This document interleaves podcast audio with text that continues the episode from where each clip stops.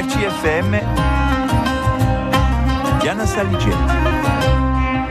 Oggi in Taragara viburtu a scobre se un uguniscideancu a Jean-Antoine detto Gia Curtiga non taire sociale. Jean-Antoine est un chef cuisinier qui a décidé d'extérioriser sa passion culinaire tout simplement en plein air dans des endroits magnifiques aux quatre coins de la Corse. Nous l'écoutons, il nous parle de sa passion, de sa philosophie, mais surtout de sa vision du pique-nique et de son éthique. Moi, j'organise donc des, repas éphémères euh, en pleine nature, dans les milieux les plus sauvages possibles. C'est donc à chaque fois des, des demandes particulières et donc les personnes qui prennent euh, quelques temps à l'avance.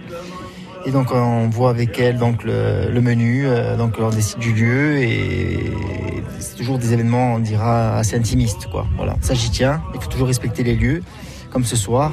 Voilà, on passe toujours de, des moments assez, on va dire, assez uniques. Euh, quelle est, ben justement, pour un petit peu approfondir, quelle est la philosophie de, enfin, quelle est la philosophie qui t'anime quand tu commences à faire ton repas pour une demande, un anniversaire, un baptême, un mariage, euh, une demande en mariage, quoi que ce soit, ou tout simplement une envie de se faire plaisir entre amis? Qu'est-ce que tu, qu'est-ce qui t'anime? Pourquoi tu fais ça?